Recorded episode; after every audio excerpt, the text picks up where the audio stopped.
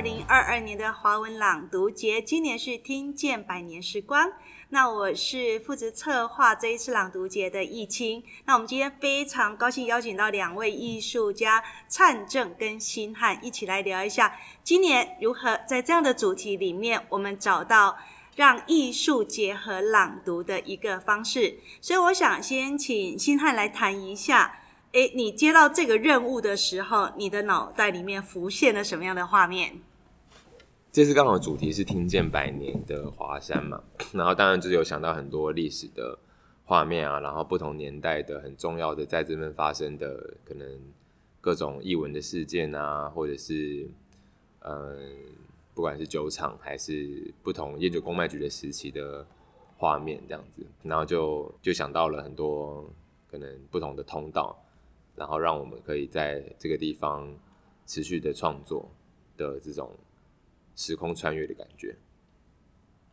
那这种时空穿越的感觉，你后来用了门来作为它的一个关键的一个角色。那像很多人来到这里想，哎，这门好像我小时候哈，那你从哪边把这些门找了过来呢？哦，因为呃，我自己就是有一间选物店叫第一荒物，然后我们自己平常也会从事一些用。古物去创作的装置艺术这样子，那老门的话，就是我们平常其实都有在台湾各地，可能是呃有些是在可能嘉义的农村，或者是一些中南部等，就是不一定的各个地方去收集这样。然后老门片呢，就是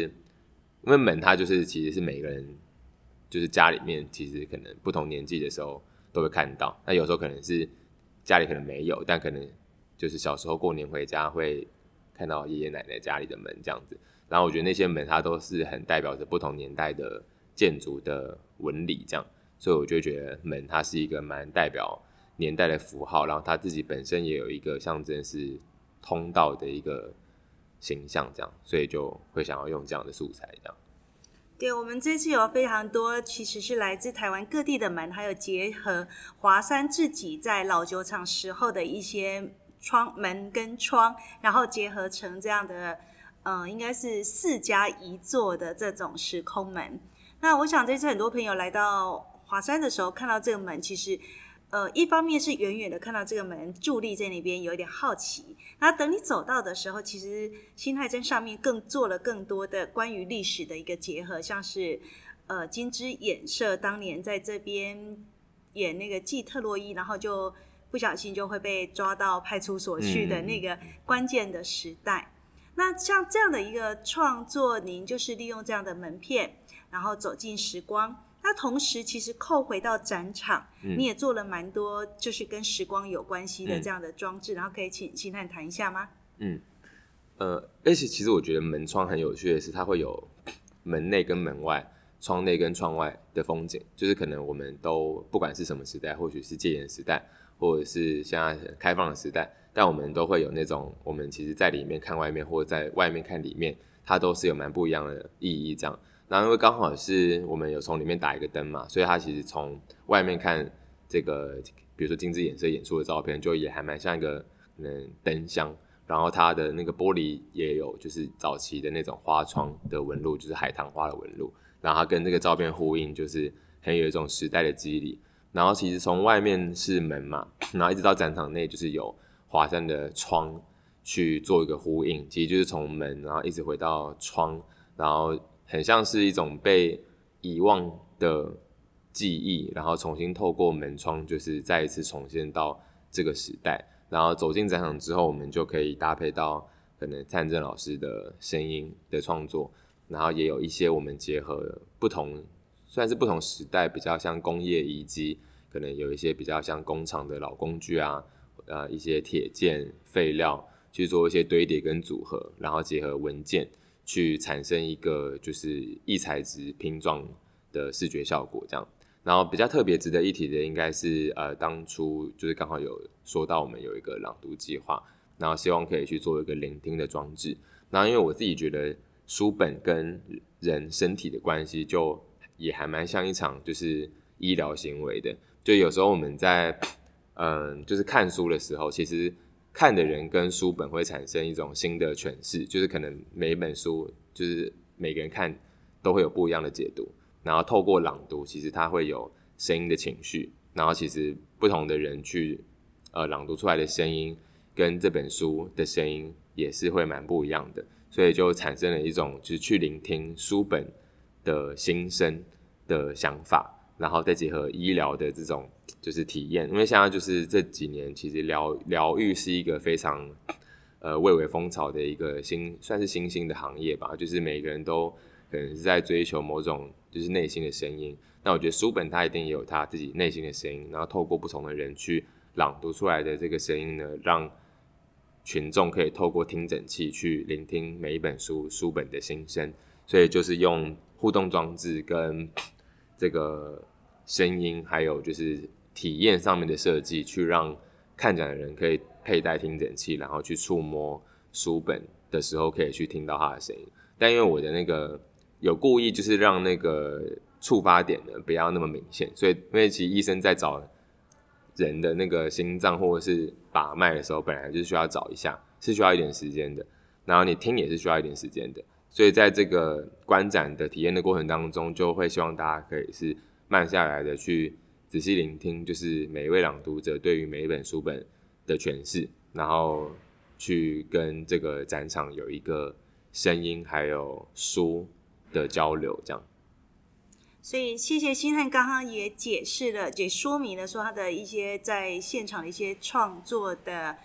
呃想法，然后怎么把这个想法落实到现场，成为一个艺术作品。那您刚刚也有讲到说，其实有些声音是来自灿正老师的呃构想跟创正老师的作品。然后，我想也请灿正可以来提一下，哎，这个声音您怎么把它跟朗读节串联起来？呃，应该是分室内展场跟室外的部两大部分。那室内的部分，主要是因为我觉得，呃，朗读这件事是一个，我们透过一个人的声音去想象他在传达那样的一个文字的内容过程，都会有各自的想象。所以在展场内，其实我是邀请了。文创办公室这边的同仁协助啊，去朗读了几个几段关于台北的一些文字。那从华山出发，或是从地图出发，总是会让你看到整个城市的改变。所以，当我开始决定要再加进去朗读的声音的时候，我应该选择什么样的声音？那我就会去回去思考的是，当你在生活之中，也许到了深夜，你会有机会静下心来看书或是思考。通常好像我们都会有那样的记忆是雨声或是虫叫声，所以我就想办法把这两个声音的元素跟朗读的声音结合在一起。那对我来讲，那个是。不管你在什么样的环境底下，当你在阅读的时候，那个心灵或是身体的那一个片刻的冷静状态下，你会透过阅读穿越了某个时空点，而这本书可能会影响到你的接下来的想法或是感觉。所以我就是想办法把这两个声音先混合在一起，这在展场的部分。那讲了展场，那还有一个外面的呢？因为外面在华山的红砖区的茶屋下面，它有一个特别的装置，这个也是呃结合了蛮多在这边曾经发生过的历史的声音。那我想来请参长来谈一下户外的这一件作品。户外的部分其实是有五个地点，那这五个点当时在探查的时候。大概都会有一些基本的想象，但是比较大的难关在于，我们如何透过声音去把某个时代的记忆把它敲醒，或是把它再制造。但是再制造这件事对我来讲其实是不可行的，因为每个时代总是会觉得我们好像漏掉了好多，所以其实有很多声音其实。都不断的消失，但是消失这件事对我来讲是必然，所以我就重新去思考这五个点到底应该如何去去判断它应该适合什么样的声音的的方向。那以第一个点来讲，是在这个高台的阶梯区，它是一个你可以眺望的整个华山跟周边的城市的不同年代的建筑物。那对我来讲，它是一个你可以很快速的去看到了这个城市的改变。所以在这个点的时候，我总是想象的是这个城市是不断的快速的累积跟改变，它就像一个碎片状的东西，不断的重新组合。所以这个点它其实有很多很多细碎的声音。把我将近这十年下来记录的城市在台北的声音，跟在华山大概在七年多前所录下来的声音，把它混音在一起。那第二个点是在乌美酒厂跟光点电影院那个区域，那那个点刚好我就把一样是把，嗯，这二零一三年到今年，因为这个作品而记录的声音。但是他在那个点，其实也对我来讲有另外一个特殊的的思考，是说那个点其实你可以看到很漂亮的现在的四联动，那它就有点像是你在看的这一群文创的建筑物的历史的改变的过程，但是。你可以想象之前在里边工作的人的机械的声音吗？那但是同时间在文创的这个产业园区里边，也有很多东西在整修的过程，因为在换挡、换展场，所以我就把我找到的一个酿酒厂的制作的声音，跟二零一三年到二零二二年所在这边游荡。所记录下来的声音，两个把它平行交错。那第三个点对我来讲是比较有趣的，因为当时这个点，我觉得它到底可以怎么做，就在大烟囱这个区域。那我记得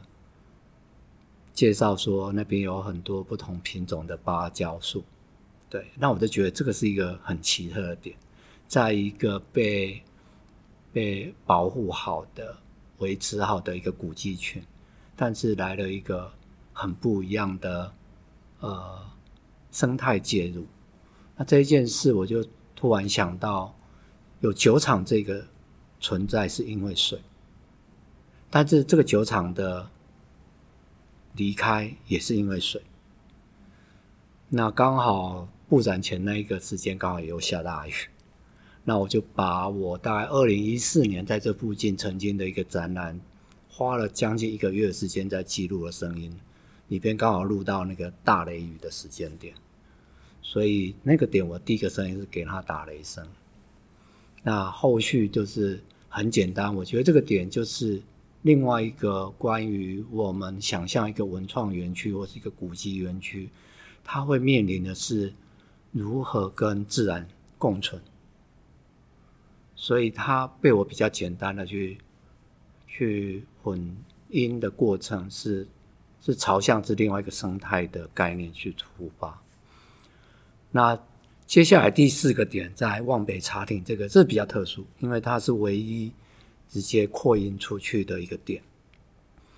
那这个点，呃，这个红砖区它早期是樟脑工厂，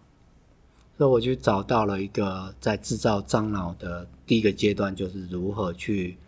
呃，切碎所有的樟脑树的的过程，它虽然很短，但是我觉得它是一个起点。那第二个是因为那个地点其实是面向的是华山的货运站，那这个点其实对我来讲是一个很特殊。我曾经在华山货运站的的被正式的设立说是一个古迹的时候，我也在那边展览过，也在户外。第二个点是我曾经在一样是在他斜对面的一个一个影音器材的出租店，他们有弄一个替代空间，所以我也在那边展览过。关于那个台湾森林地图计划，所以我在那个点其实有很多声音素材，但是那个点对大家来讲，它有一个很重要的关键点在于货运跟运输，所以那个点我把它定义成你如何去听到这个城市台北的所有的交通工具的转变，对，所以我把最早期的那个蒸汽火车的那个那个声音把它放进来，那再来就慢慢接续的火车声，然后捷运的声音到最后的高铁，那中间当然就夹杂了一个比较有趣的是，刚好应该也是二零一三、二零一四，曾经在那个区域的一个呃选举活动的造势，所以你会听到政治的声音。那那个地方其实真的就是一个很特殊的声音，对我来讲，应该啊、以地点来讲，它是可以扩音出去，让大家觉得那是一个很特殊的状态。那最后一个点是在启东启东街的那个台湾文学馆这边。那对我来讲，它是一个生活的空间。但是我第一次去探查的时候，发现那个地方是很早开始有一个古琴协会，他们在推广。所以我在想的是，我如何去把日常生活这件声音把它拉进来。那我就想，它是一个日式的建物的呃区域，它也是从生活出出发，所以我就选定了把日治时期呃三味线，然后到乐琴，到古筝，然后到琵琶，但是琵琶是另外一个是比较现代性的弹法。我把这几个乐器声当成是一个历史的转变的的，算是一个提示。那我就把我在这附近录到的一些日常生活的声音，譬如说在东门市场，那我就把那个点定义成是一个日常生活跟啊、乐器之间的连接。当然，中间其实有一个比较特殊的了，因为对我来讲，我每一次我曾经在当代馆也处理过当代馆它的历史建筑，我如何把它透过声音让大家知道，它从日治时期到国民政府，到台北市政府，到现在的啊、呃美术馆。那尤其那个之后刚好也有一个防空洞在那边，只是我这次没有用它，但是我用了一个是戒严。戒严这样的一个，就是当时在宣布戒严、呃解严的时候的广播声音，因为对我来讲，那个是一个蛮大的的的改变。以声音来讲，当我们在那个场域的时候，所以这五个点对我来讲，它有一个比较重要的主轴概念是，就是平行时空。也就是说，我们以为这个历史过去了，但是它其实都都透过不一样的方法留下了某一个痕迹，只是有待我们去探寻它。其实趁着刚刚讲到的这个平行时空的声音啊，像在望北茶亭下面的那一座，就是你如果走过去，有时候会听到本东，好本东，好那个以前坐火车那个叫卖本东，现在也是有了，但是它现在不叫本东，它会是便当。现在是那个不是台语版的哈，但是还有像是那个冻蒜，哎，这个其实也跟华山文创园区这个原来的百年酒厂，跟它现在所在的这个跟历史、跟政治、跟社会有关的一个场域，因为我们附近其实有呃最早的像是不管是市役所啦，还有像是现在隔壁其实。呃，在选举的时候，我们旁边的北平东路往往也很热闹，SNG 车会一直跑过来，所以其实结合到最近大家在呃，诶，不过是上个月而已哈的这整个的选举，其实我们这个很安静的华山，然后很文创的华山，但是我们周边也有非常多这样的一个跟时代、跟社会有关的议题，在这边都不断的前进。那我想也是在今年听见百年时光，我们希望说。抓到一些大家跟时代的连接，然后我们把华山跟大家的连接也一起放出来，那我们去思考说，哎，你下次来到华山，你能不能创造你跟华山的一个连接？那所以我觉得在呃今年的我们的听见百年时光这个特展里面，也是希望说找到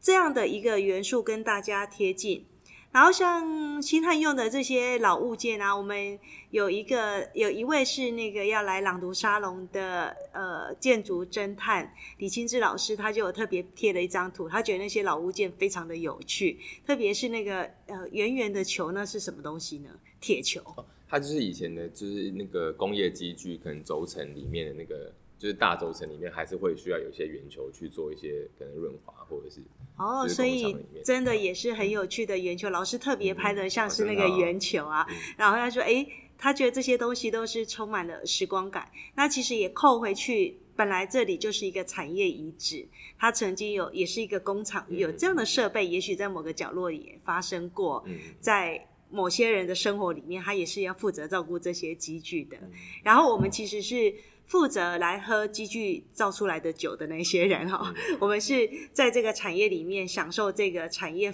呃的生产里面的到我们的生活。那所以今年的听见百年时光这样一个特展，其实在新汉跟灿正两个其实是合作，因为呃声音跟装置其实两个是互相为搭配以后，才创造了它两个互相的一个。呃，互相依赖，但是也互相帮助，而且也是有一点点互相，就是找到一个合作的一个关系。因为每一件的艺术作品，事实上它也是一个，嗯，我们很难说它是独立创作啦，它就会跟场域、跟人、跟艺术家、跟来源、跟很多产生的这样的一个结构。那我想请两位再来谈一下，说，那您来到华山这个酒厂。哎，像刚刚参政有讲，二零零二年已经你已经在这边游荡了哈，对你游荡是时间蛮早的哈，二十年前就开始在这边游荡。那这二十年来左右，你看到的华山的演变，对你来讲，你有什么样的感觉呢？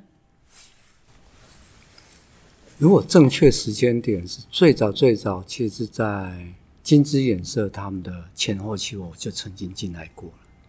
那当时我是。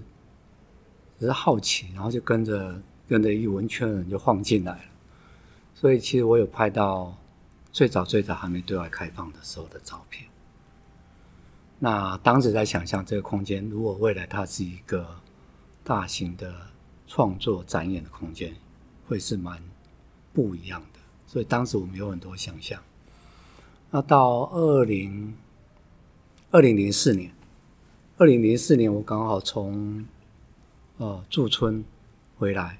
所以刚好那一届二零零四年就在乌梅酒厂，就曾经在里边展览过，所以我刚好历经了这个这个酒厂变成艺文特区的那个转折点。那曾经也在那两年，曾经差一点跟另外一个乐团在国酒也曾经要合作演出，只是那一年我刚好不小心有什么事又不见了。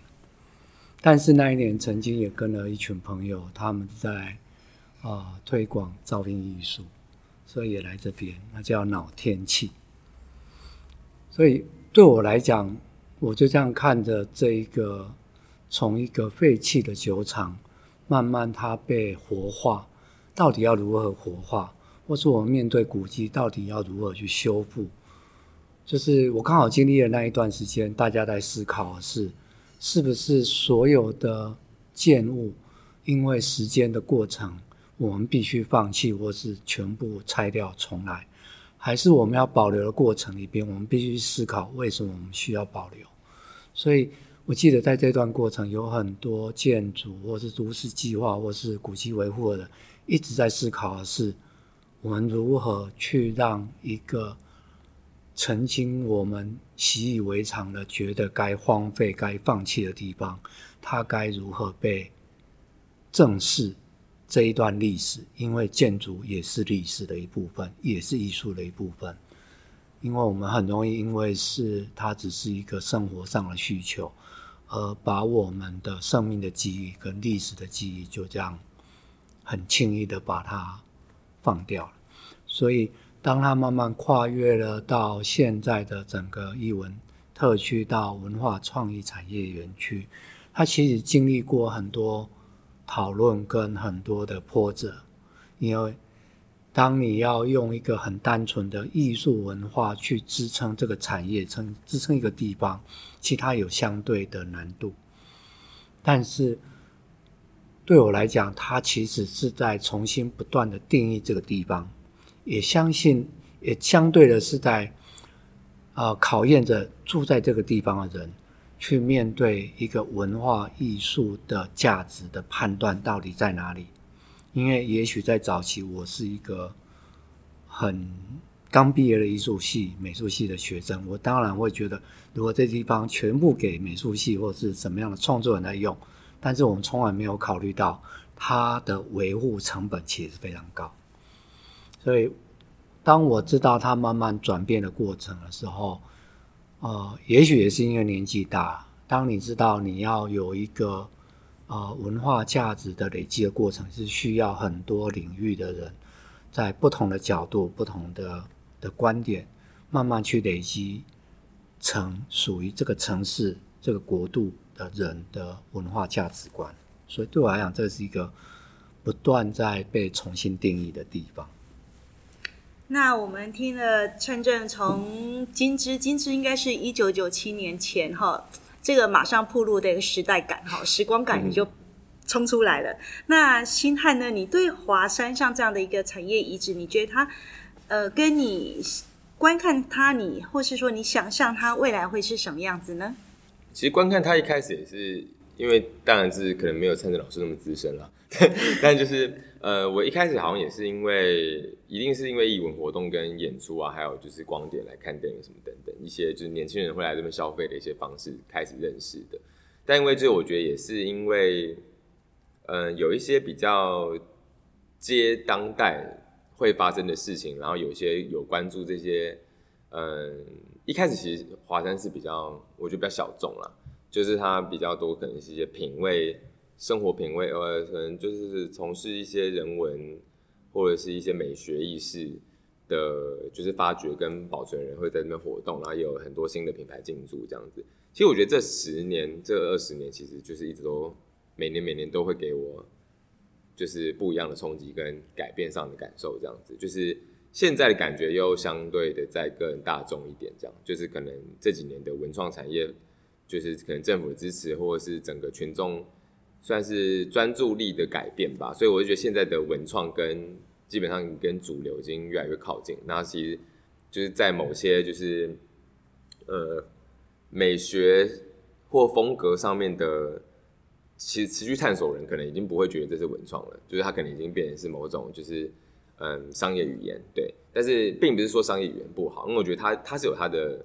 定位的，就是它有它的角色，因为它必须要让就是。一般觉得艺术离自己很遥远的人，能够让他再更靠近一些。所以我觉得，就现在虽然会有一些我自己个人没有那么喜欢的展览形式的作品发生，但是它也有它的角色定位。所以我觉得，就是有点需要时间来去证明每一个角色他在每个时代所扮演的意义，他会带来什么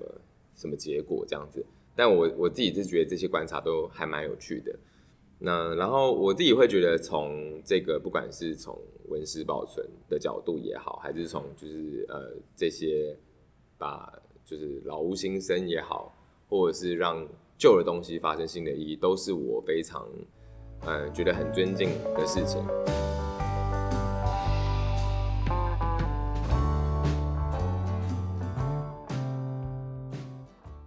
产业移植非常重要，但是。为了要诚实认识我们的土地，其实不易遗址也非常重要。就是在我们的就是华山里面有一个月台，其实是当时在就是送去火烧岛，就是昨天牛麻沟十五号有讲到那个剧情嘛，就是其实我们有当时白色恐怖有呃当时的思想犯呢要被送去火烧岛，也就是绿岛的时候，其实我还会先来就是华山的这个月台做一个集合跟转运，但是现在就是因为司法园区即将就是要要建设，所以。这个地方会会有需会因为一些设计的考量，有可能是必须要被拆除的。但是现在是希望，就是它虽然是有可能会也会被拆，但希望在拆之前能够有详细的调查跟研究，跟做好准备工作。就是比如说，那它这个月台它的底下到底是不是还有其他东西是没有被调查清楚就要开挖了？因为如果挖下去，那要是坏掉了怎么办？其实我们会不知道怎么去，就是好好的去好好认识，就是我们的土地，因为台湾历史跟开始做出文字保存的这个年纪其实很轻，就是我们还有非常非常多的东西是不知道的，所以我觉得是每一个东西它都是是需要再被好好的对待的。虽然说现在就是总是会有各种各样，不管是政治因素还是时间啊，就是金钱上等等的很多考量，但是会希望就是大家。除了就是很辉煌的遗址以外，其实这些不易的遗址也是我们很需要共同一起来关注的这样子，所以大家可以去联署，就是不要立即拆除，就先停工啦，然后我们调查清楚，那不管是要拆要搬，还是是就换个地方再安放，还是就是怎么样，至少我们要先做好充足的调查跟事后的准备，然后希望可以把这些重要的文字都能够被妥善的运用展示，然后。传承给后代的子孙，能够一个就是就是学习的一个典藏这样子。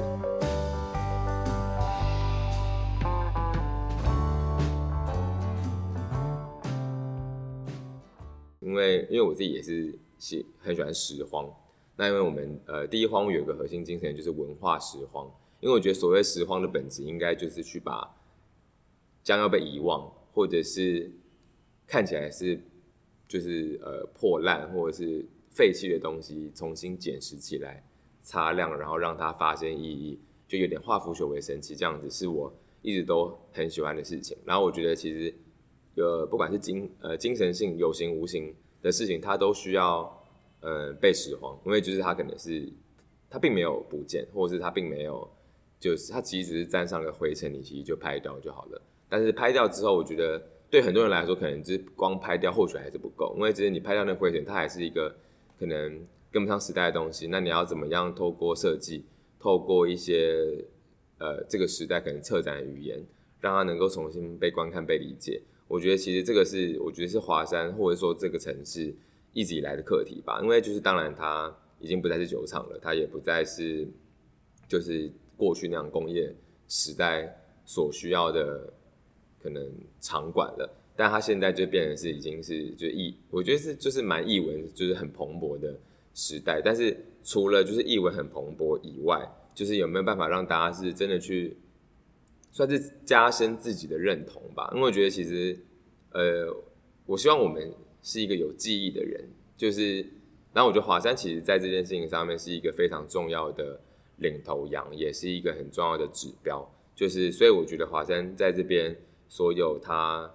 呃，不管是就是建物的保存，然后它活用，我觉得这个是一个很好的事情，因为它让它持续发生意义，不是只是一个美丽的，就是就放在那边，或者是养蚊子，就是它至少是有持续，不管它是商业或非商业，它有持续发生事情。然后在这个持续发生事情的过程当中，我也是蛮有幸的参与到还蛮多档的活动，就是第一次在这边做比较策展行为。的事情应该是在简单生活节，然后他们是借四联动的场地，然后在那边就是有不管是市集的展出，或者是就是呃活动会场的布置或装置艺术，都有在这边发生过这样的作品。然后也有呃我另外一个身份是视觉表演艺术家，呃也叫白油，就我做投影的现场演出。那也有在 Legacy，然后前阵子也在乌美剧院，那也就是几乎好好像每个场地都差不多快用到了这样子。对，然后也也觉得很倍感荣幸啦，然后跟这些场域就是发生一些就是跨越时空的故事，因为其实还蛮有趣的是，我们今年的华文朗读节的那个主战场啊，以前也是就是呃就是算同业也是朋友的店家，以前富锦树在那边嘛，然后就哎这好像是不是以前他们的吧台，然后就哎会不会以前这个位置可能某人在喝咖啡，或者是曾经某人在这边用过餐，那哎那现在变成一个装置，那就是也呼应到刚刚讲的那个圆球。它可能也是曾经被谁触摸过，那但我不知道嘛，它可能被谁用，被谁用过。那这个圆球或这个机具，他可能曾经呃供养了，就是某一户人家爸爸的薪水，然后养活了也某家人，然后他的小孩可能现在也已经成为了呃为人师表，也说不定。所以我觉得不管是物件啊、建筑啊、人物啊的每一个故事，它的这个故事是能够被传承下去。这件事情是非常重要的，就是因为唯有传承，唯有透过传承，我们才能够成为一个有记忆的人。那有了记忆，我们才有办法是有情感跟有感觉，我们知道这些事物就是为何而来，它就是怎么产生的。那那我们也才有更有勇气跟能够见往之来的去去经历现在跟去呃梦想未来吧。所以觉得这是一个大概是 就对华生的观察，对。对，其实从新汉跟灿正两个对华山不同的角度、不同的情感啊，因为每个人来到这里都会创造自己跟华山相遇的一个任何的情感、任何的记忆，其实就是从你到了这里，你下次再来，你跟谁来，你自己来，还是你来这里做什么？我觉得这是在台北很特别的是，这样的一个产业移植，它开始创造了跟我们相遇的一个机会，因为它开始了没有墙，它每个人都可以进来，你不用像以前那个废墟时候，你进来时候会紧张，但是它现在就是一个全民的地方。那在华文朗读节，其实创造的也是一个这样的一个。不同的，我们把从文本里面找到的台北，从文本的作家里面的创作，然后找到艺术的串联，找到跟你我的一个对应的关系。所以，我想，其实这是华山希望从华文朗读节今年二零二二第十年这样的一个出发，然后慢慢的一步一步的，我想我们会跟。不止跟华山、跟台北、跟我们所住的每一个的场域、场地，都会有非常好的一个情感。然后就是，我觉得是很重要，是要慢慢的走，慢慢的看，脚步不要太快，这样我们就会跟这个土地有非常亲切，然后非常悠悠荡荡的一个回声会在我们的身边。那再度谢谢新汉跟灿正两位，我们今天来聊了一下，诶，为什么来到了华文朗读节？谢谢两位。谢谢。